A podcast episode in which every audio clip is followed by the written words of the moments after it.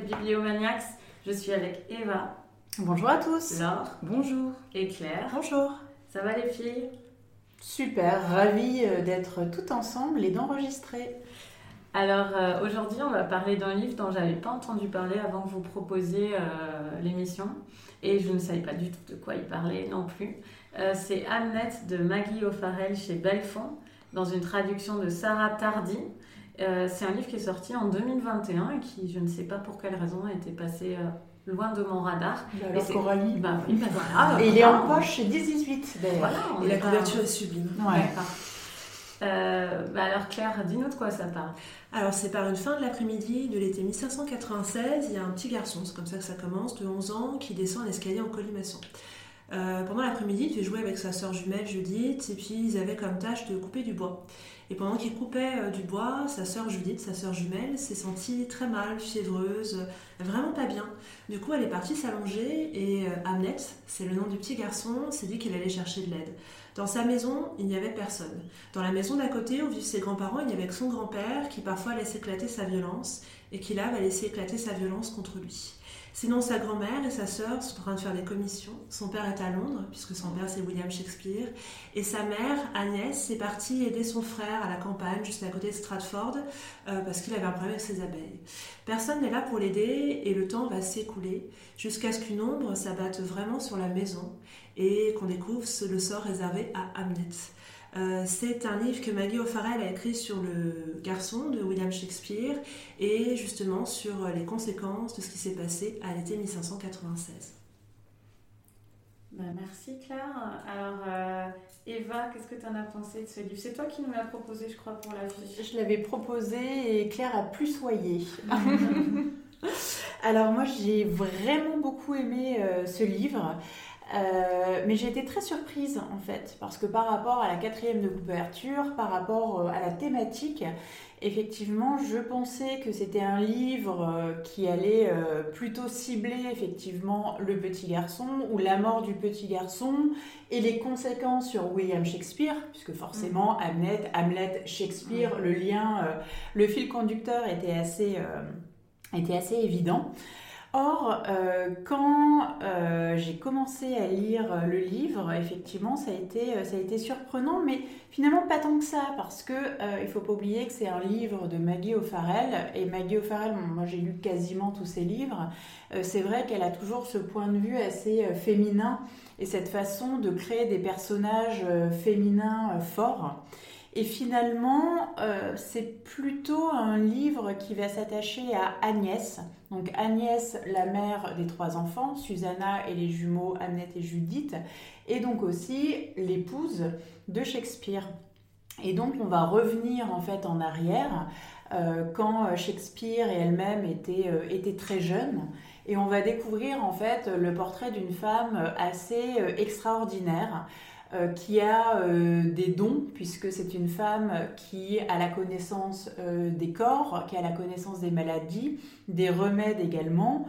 Il y a toute une sorte en fait de rumeurs qui tournent autour d'elle sur comment elle est née, sur, sur ses pouvoirs. Et on va s'attacher donc outre ce portrait de femme à sa relation, sa relation de couple avec William Shakespeare, à sa relation avec ses enfants.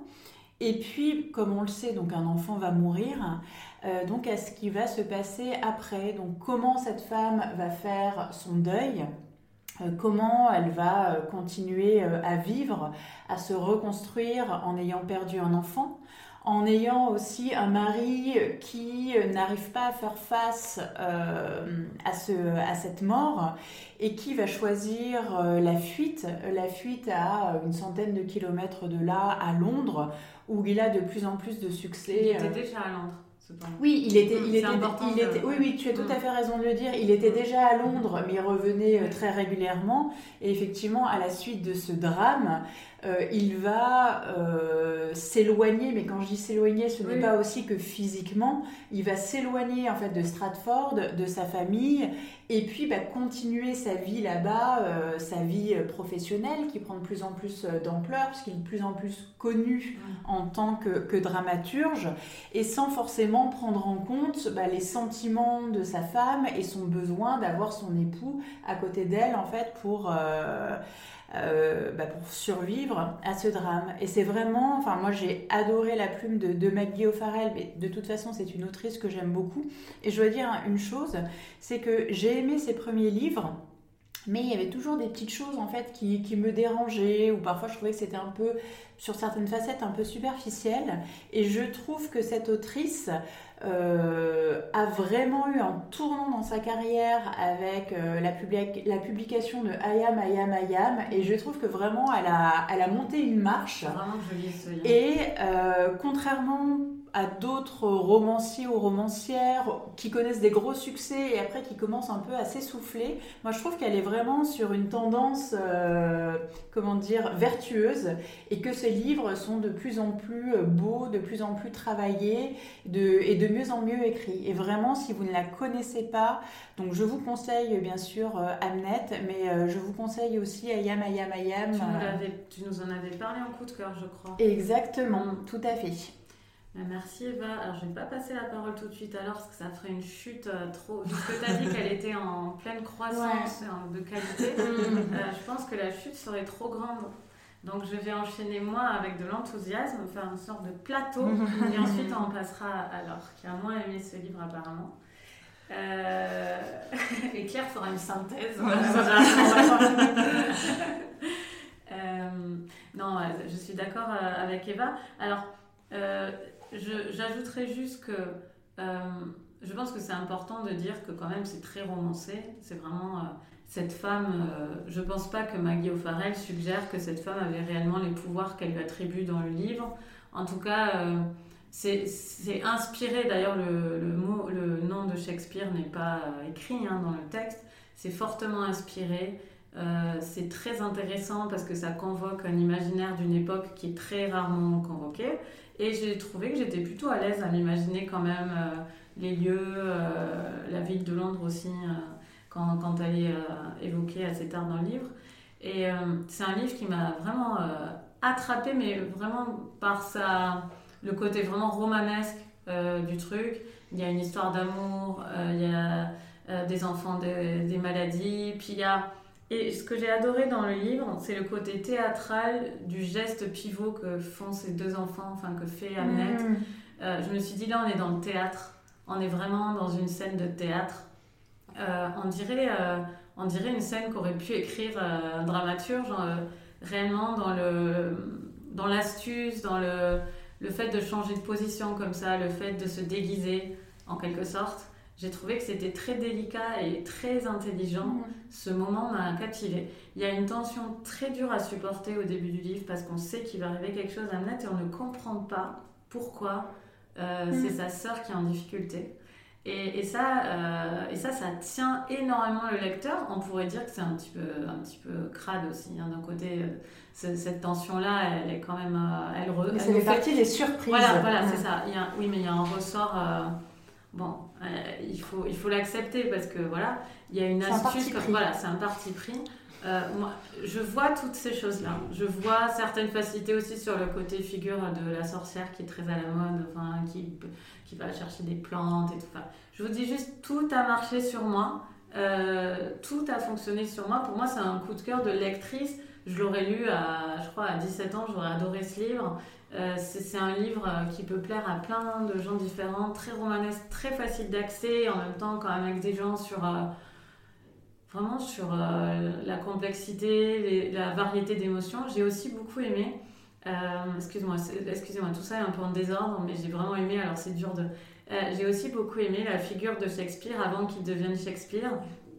c'est une sorte, de ce dramaturge, c'est une sorte de le mec un peu perdu qui sait qu'il aspire à quelque chose de plus, mais sans savoir réellement. C'est un précepteur, donc on sait qu'il est à l'aise avec l'écrit et, tout. Et voilà, c'est dans ce cadre-là qu'il rencontre Agnès. Mais néanmoins, euh, j'ai trouvé ça génial, cet amour qui naît, alors qu'elle, elle est euh, elle, elle n'est pas recommandable et lui, dans sa famille, n'est pas recommandable non plus. Et nous, ils nous sont tellement recommandables euh, pour le lecteur. Nous, on les adore et, euh, ça, vient corriger en quelque sorte l'injustice dont ils sont les victimes chacun dans leur, euh, dans leur environnement. Et le lecteur est témoin de ça et se sent, je pense que le lecteur se sent super bien quand ils se mettent ensemble. En fait, c'est un livre très généreux pour le lecteur. Et voilà, donc euh, je, pour moi, il y a une très belle réussite. Euh... La dégringolade. donc, Laure n'a pas aimé. Non, j'ai pas aimé, mais je reconnais que c'est un, roman qui a beaucoup de, de qualité. Hein. C'est pas, euh, il y, y, a des très belles choses. J'ai trouvé la fin euh, euh, brillante, très intelligente. voilà, il y, a des très beaux passages sur le deuil, etc. Enfin, voilà, il y, a quelque chose. Je suis pas en train de dire que ce roman est nul à chier, pas du tout. Et néanmoins, il n'a pas marché sur moi, mais ce qui est intéressant, c'est qu'il n'a pas marché sur moi pour plein de choses que tu évoques, Coralie. alors, déjà, moi, la première chose qui m'a euh, beaucoup gênée, c'est je pense que euh, moi mon sentiment c'est que c'est une autrice qui a trouvé son angle au fur et à mesure de l'écriture. Je pense pas qu'elle était basée sur Agnès au départ. Je pense qu'elle a vraiment voulu ah commencer avec ce petit garçon. Et je pense qu'à un moment, elle est tombée amoureuse de son personnage euh, de, de, femme et qu'elle est partie, elle est partie avec elle. Or moi, c'est un personnage qui pour moi est une caricature de sorcière, hein, euh, qui ne m'a pas, euh, qui du coup ne m'intéressait pas plus que ça. En, personnage secondaire, je pense que ça m'allait, mais j'avais pas du tout envie d'être avec elle, j'avais pas envie de vivre avec elle aussi aussi proche. Et du coup, moi j'ai vécu à la fois, comme tu dis très bien, il y a une tension sur ce petit garçon où on sait qu'il va mourir, on est très avec lui, et c'est comme si à un moment le récit le laisse tomber, le laisse tomber pour s'intéresser à sa mère, tout en ne l'ayant pas encore tué. Enfin, Et moi, ça, j'ai trouvé ça, j'ai, euh, ça m'a beaucoup dérangé. Ça, ça, ça, ça m'a dérangé qu'elle laisse ce gamin en l'ayant pas encore tué et en même temps en ayant toujours ce suspense autour de sa mort. C'est ce que j'essayais d'expliquer. Voilà, j'étais, j'étais hyper gênée par ça. Enfin, je, je l'ai pas, euh, je l'ai pas bien accepté. Je trouvais que c'était dangereux, hein, je dois dire. Voilà. Après, donc le personnage d'Agnès, avec qui on va. Moi, j'y croyais pas trop à elle, je croyais encore moins à son histoire d'amour avec euh, Shakespeare, donc du coup, forcément, il y a quelque chose qui ne fonctionnait pas. ah ouais, ah, moi j'ai cru complètement. Ah Et alors, le truc aussi qui va. Euh, enfin, à la fin du, livre, en tout cas dans l'édition anglaise, Maggie O'Farrell, elle explique qu'elle s'est intéressée euh, à, cette histoire parce que donc elle a vu que Shakespeare mm. avait perdu un enfant et que Shakespeare ne ne mentionnait pas euh, le nom d'une maladie euh, dans aucun de ses textes, alors que c'était une maladie qui faisait rage et qui emportait mm. tout le monde euh, à, cette époque. Et donc elle s'est dit, il y a un truc, et elle a voulu explorer ça. Et dans ce que tu dis, dans le geste théâtral, etc., je pense que malgré tout, même si c'est pas autour de Shakespeare, il y a un, intérêt et un, un attrait pour l'œuvre de Shakespeare, et que du coup, tout ce truc un peu fantastique autour de. Enfin, fantastique, avec plein de guillemets, mais autour de, de la sorcière, des mm. fantômes. Ça, c'est une façon pour moi qui était de, de rendre hommage à l'œuvre de Shakespeare qui est traversée voilà, par tous ça, ces trucs un peu. Une ambition biographique, c'est une non, voilà. Et, là où c'est beau, c'est de lui donner cette femme justement un peu, un peu sorcière, mm. puisque clairement dans l'œuvre de Shakespeare, il y a, il y a beaucoup ça. Mais moi, je, pour moi, il y a un truc qui est brillantissime dans l'œuvre de Shakespeare, c'est que même dans ses œuvres les plus euh, dramatiques, il y a toujours cette espèce d'humour et cette façon d'humour par l'absurde, presque, ou même un peu graveleux, qui est comme de faire un, pied de nez euh, au bord du précipice, mm. euh, faire la nique à la mort, presque, on a envie de mm. dire. Mais, euh, et là, Maggie O'Farrell, et alors que pourtant, moi, c'est des effets stylistiques que normalement j'adore, dans la, dans la répétition, les phrases courtes, enfin, c'est quelque chose que normalement je suis friande de ça. Mais là, j'ai trouvé qu'elle en faisait des caisses pour accentuer le, le, le, côté euh, dramatique et, et, d'une façon qui, moi, où il n'y avait aucun. Alors, il n'y a pas un pet d'humour. Hein, ah non, mais Agnès, elle est très premier degré. Hein, ah, elle, est, elle, est, très premier degré. Euh, et, et, franchement, moi, à un moment, en fait, que, je suis désolée, je, me répète, mais la façon dont elle vous fait languir sur la mort de cet enfant, moi, j'étais là, je, je n'en pouvais plus. J'en pouvais juste plus. J'ai continué parce que j'ai vu qu'à un moment il me mourait. Et donc j'étais intéressée de voir quelle était la, la, deuxième partie. Mais, euh, mais voilà, moi j'ai eu des gros problèmes avec ce livre, malgré des très beaux. Mm. Vraiment, voilà, il y, y, a des passages qui sont très très beaux. C'est évidemment une autrice qui a, a, du talent, mais j'ai pas accepté euh, plein de choses. Voilà. Alors Claire Synthèse. Alors la synthèse va être compliquée. Alors moi, Maggie O'Farrell, je n'ai lu qu'un roman d'elle avant, c'était L'étrange disparition d'Emily Lennox que j'avais énormément aimé. Donc j'étais contente quand Eva a proposé ce titre-là. Euh, alors moi je partais comme toi sur l'idée que le pack narratif c'était nous parler d'Amnet. Je me suis dit ah bah tiens on commence par le petit garçon, effectivement mm. c'est sa voix qui retentit et quand ça a switché vers la mère finalement bah, j'aurais pu comme toi me dire ah non non non je veux rester sur Amnet. Finalement bah, ça a marché. Mm. j'avais envie de connaître Agnès, j'avais et je pense que si tu fais pas ce point de bascule là effectivement bah, le roman tu passes à côté d'une mm. certaine façon même s'il y a des scènes extrêmement brillantes parce qu'il y a un nombre de scènes extrêmement brillantes pour moi. La scène finale, bien entendu, mm. qui est juste incroyable et qui est un hommage à Shakespeare. Là, ah, on est là. Mais il y a plein d'autres mm. scènes où j'étais là. La scène des pommes qui vacille sur l'étagère, je trouvais que c'était très bien montré pour le mm. rapprochement amoureux. Il y a la scène aussi euh, où elle accouche de sa première fille dans la nature, qui est finalement sa mère.